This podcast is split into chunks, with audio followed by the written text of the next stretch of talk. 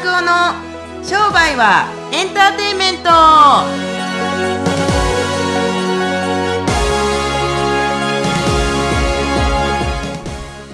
い皆さんこんにちはこんにちは。ちかですマスターです。はい。はいということで今日も行ってまいりたいと思います、前回ねおまたあの今日3回目かなう。うん。増田さんの新しい本の話をもうどんどんどんどんちょっとオープニングトークで聞かせていただいてるんですけれど、ね。まあ、情熱がキーワードっていうことだったじゃないですか。ぜひね、あの、聞いてない方は前回のやつ、すごい熱く増田さんが情熱について語ってくれるので、うん聞いていただければと思うんですけれど、はい。はい。増田さんにとっての情熱、こう今までえ情熱俺一番かけたな、みたいな。情熱っていつ感じるんですか？いや、あのー好きなことやってる時は情熱的にならないですか？僕なんかは一番最初、あ、これまさしく情熱だなと思ったのはやっぱ水泳やってる時だったんですよ。うんうん、うん。水泳って別に僕、し中学校から始めたんですけれども、小学校の時って25メートルやっと泳げた感じなんですよ。うんでもなんかね、すごい、まあ、その時は僕はあの、岩崎京子選手がすごい好きだったから、す岩崎京子すげえな、中学校2年生で決めてて岩崎京子さんってなんかセリフの人ですよね。ん？違いました。なんか有名な、なんかセリフ言いませんでした。気持ちいいみたいな。違いましたっあ、けそれは北島康介さんあ。超気持ちいいって2004年のオリンピックの時に超気持ちいい言いましたけれども、そうじゃなくて、岩崎京子さんは1992年にバルセロナオリンピックで中学校2年生で、ね、当時、えーっと、中学校2年生でオリンピック出中たの？学校2年生の時に、だってオリンピックで優勝したんですから、14歳の時に。そうそうそうそう。まあ、早咲きで、もうあの、晩年はっていう話ですけれども、まあ、もう大学生とかになった時は全国でやっと優勝できるぐらいな感じのレベルになられましたけれども、でもまあ、それを見てなんか、海パン履いとったらええし、なんか水泳でもやっとこうか、野球もできへんし、サッカーもできへんし、なんか他のバレーボールとかなんか手痛そうやし、みたいな感じで。で、水泳やっていって、中学校3年生でやっと、あの 4A 歩、バタフライと背泳ぎと平泳ぎとクロールやできたぐらいで。で、高校に入るときに、なんかあの、すげえ人が近くの高校にいるって聞いたときに、その先輩のことを聞いていって、一緒に水泳したいと思った時からもう僕はすごい速くなったんですよ。めちゃくちゃ。本当になんか死に物狂いとはこのことですよね。うんもう朝と晩に4戦ずつ泳ぐんですよ。4戦って4キロずつ泳ぐんですよ。朝と晩に。うん。やし、もうめちゃめちゃしんどい3年間でしたけれども、まあその日本で、えー3倍になった先輩の背中を追いかけてめちゃめちゃ頑張った時っていうのはやっぱ情熱を感じましたね。なるほど。で、なんかね、あのーあんな風になってみたいっていうもう憧れの姿勢だけ。もうこんな風になってみたい。あんな風になってみたい。俺はあそこまでいけるかどうかわからへんけども、とりあえず一生懸命やるみたいな感じの、なんかパッショナリーなところがあったかな。それが一番最初に感じたところですね。あとはまあ、あと仕事ですね。もう今の仕事をやり始めた時とか、やっぱ28ぐらいからやり始めましたけれども、約10年前ですか。うんもうこの仕事はなんか僕がやるためにある仕事だと思うぐらい、すごい好きな感じでやってましたから、だから、あのね、えっ、と、いろいろ紆余曲折はあるんですけれども、でも好きだからやっぱり情熱的に勝手になる。だからね、情熱的に生きてやろうと思わないですよ。情熱的になっちゃってるってやっぱりいうのがありますんで。そうですようね。確かに情熱って、うんあの、出してる時って、それが情熱って気づいてないんじゃない気づいてないですか。ただただ好きなことを一生懸命やってるだけなんですよ。本当に。情熱だったなって感じるのって振り返った時なのかな？そうそうの話そうそう。だから、よし、この物事は俺は情熱を持ってやるぞ、じゃないんですよ。だから、モチベーションが上がる方法とかあるじゃないですか。あれ、ちょっとちゃうんじゃないかなと僕、個人思うんですね。ねだから、それって後から感じるだけで、今、まさに今から未来に向かっていくときは、しゃやるぞみたいな感じはあるかもしれないですけども、それ情熱じゃないですよね。やる気なんですよね。確かにそう。あーだからわかりやすいそうそうっていうのがあるんで。今の増田さんの話を聞いて思うのは、結構今の人たちって、うん。なんだろうな、あの、私たちが、うんまあ、30代じゃないですか。はい。が20代の時よりも、なんか情熱とか熱狂したいっていう人多いんじゃないかなっていう。何か燃えたい？なんか人生かけて燃えたい。なんか私の周りでもなんか熱狂したい。例えばブルーノマーズが売れちゃうのも多分すごい熱狂したいんじゃないかなとかう。ん。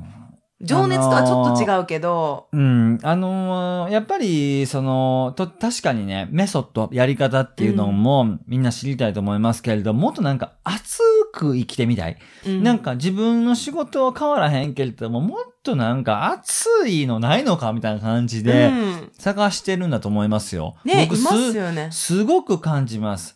やっぱりほんで、あの、忙しい社会じゃないですか。はいやっぱりソーシャルネットワークとかでもいろいろや、や、なんかこう、忙しい、こ気持ちが忙しいから、いろんなところになんか雑多というかなんかまあ雑音に紛れて自分の気持ちをなんかなかなか内観できない、うんえーかもしれないですけれども、でもやっぱり暑いとあの楽しいっすよ。本当にね。ね絶対楽しい。はい本当に。あの、自分が、自分たちが楽しい。女の子たちはわかりません。ちょっと楽しいっていうかもしれん。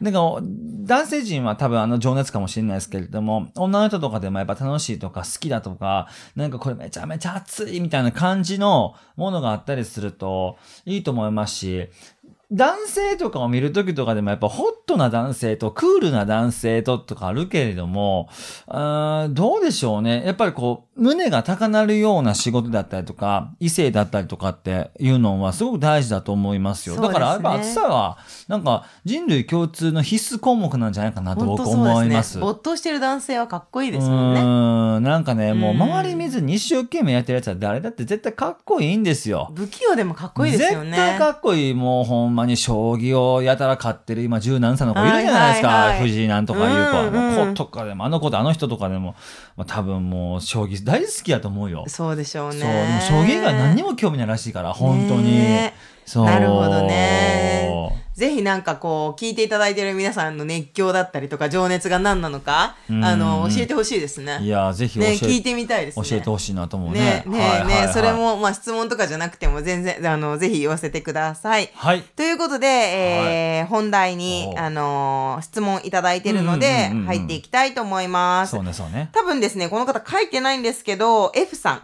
おんから、女性の方です。おえー服屋さんで働いてるっぽい方なんですけれど。服屋の F 屋さん？え、あ、服、そう服服屋の F さんね。はいそうですはいはい。えっと、セールス。販売をするときに、どこまで自分の意見を出してよいか迷うことがあります。はまあ私としては、それはちょっと似合わないなとか、イメージが違うじゃない、違うのではないかなと感じることがあるんですけれど、うんその場合は、どのように伝えたら角が立たないのかを知りたいですっていう質問でしまあ、た。よくある質問ですね。はいもう僕はそもそもこの人が多分セールスは何を言わなくちゃいけないかっていうことをまず大前提としてるんだと思います。はい。僕自身はセールスっていうのは聞くことだと思います。まずはね、相手が例えばどんな服を持ってるかっていう形で、やっぱ、これなんていうんですか、リスニングっていうんですか？なんていうんですか？ヒアリングっていうんですか、うんうんうんみたいな感じで、ねどんなものがあって、はい何を求めてこのお店にやってきましたかとか、はい。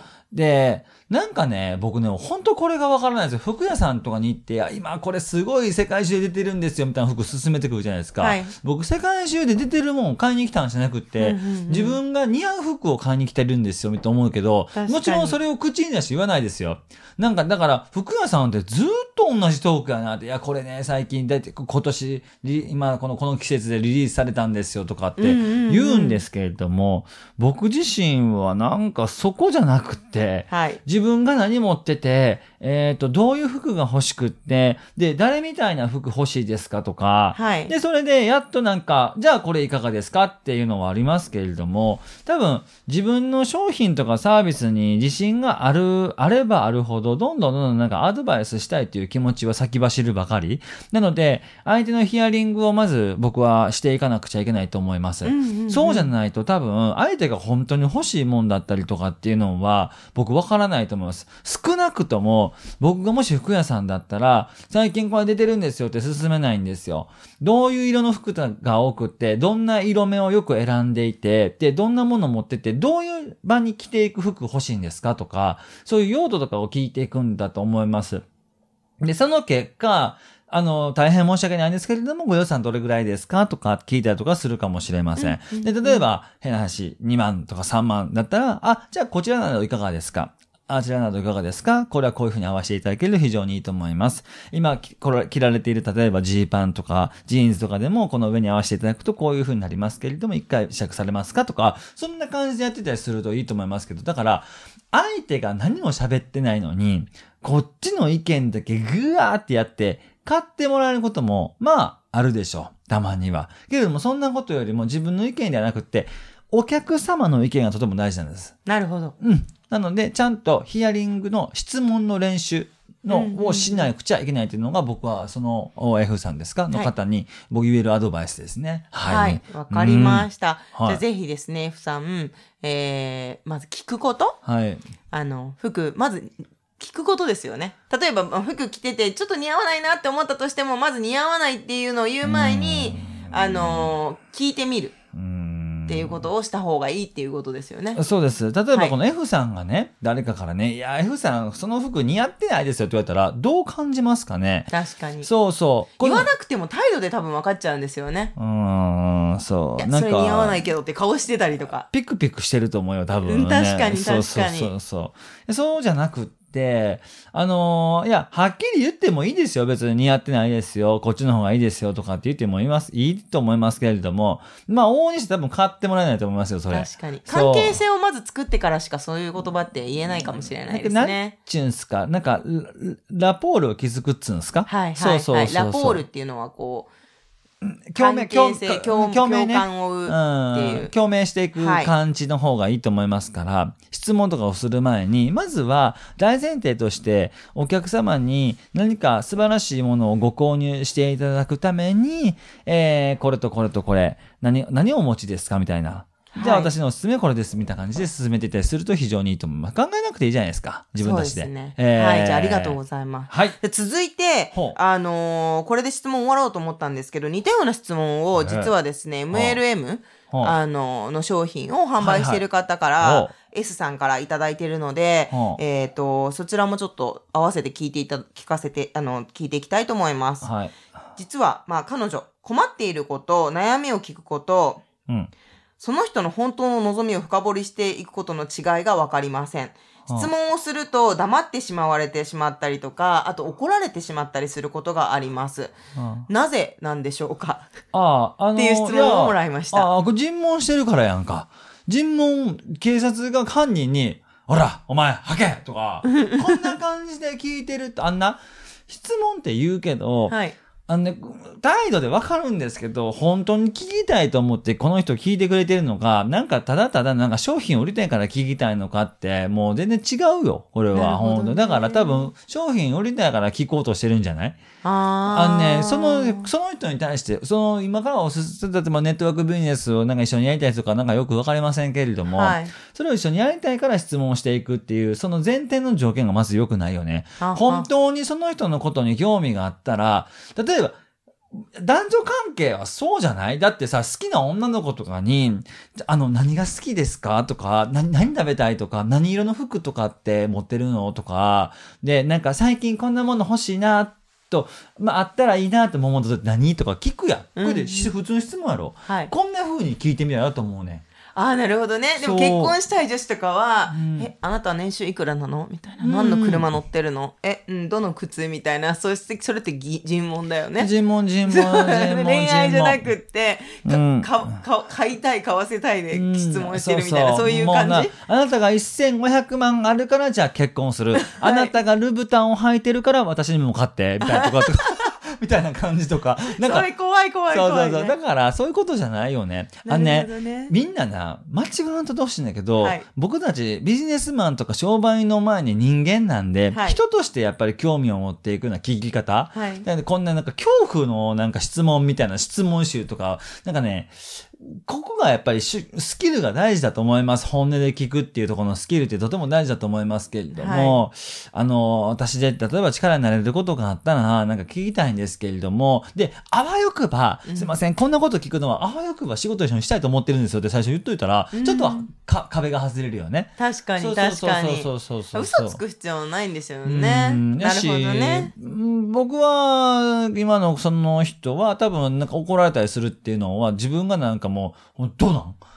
いいくら持ってるの？とか、なんかもうなんかそういうなんかおどろおどろしい聞き方してるんじゃないかなっていう感じが、すごいイメージとして受け取られましたから、はい。はい。ナチュラルに聞くっていうのは、口ではね、言うのは簡単なんですけれども、やっぱ練習しないと。はっきり言って最初は、じあの、その人わからないですけれども、鳥とか、僕インコとか飼ってるところの、まあ女性の人で、あのその人何屋さんやったかな？エステティックサロンかなんかやってたと思いますけれども、ねセールストークはインコに全部聞いてもらったとか言ってたから、ああ、本当に？で、それでね、仕込んでね、うん、オッケー最高とかそんな感じで言うんですって。あなるほどもうなんかセルフイメージ上がるじゃないですか。はいはいはい。そうそうそう。だからまずはなんか動物とか、僕あの変な、に犬の人形とかでもいいから練習すればいいと思いますよ。はい。で、あとは、その質問をしてるじ音声を自分で聞、あ取って聞くのはいいと思うよ。うわ、なんか、めっちゃ尋問してるやんみたいな感じになると思いまあ、す。なるほど。へーはい練習はセルフでしてくださいって感じですね。はい。でうんもやっぱり愛情を持って、その人に興味を持って質問するっていうことが大事っていうことをね、今、はいあの、まとめていきたいと思います。はい。ということで、今日は2つの質問をいただきました。はいえー他の業種の方、商売に関する質問、まあ、増田さんのプライベートに関する質問、何でも、あ、本に関する質問、何でも、あの、質問していただければと思います。はい。えーそれではですね、今週も最後に、はい。増田さんのはい。今日の言葉、言ってみたいと思います。どうぞ。はい。腹が減ったら飯を食え。はい。そんな感じで、今回は終わっていきたいと思います。はい、ありがとうございました。さようなら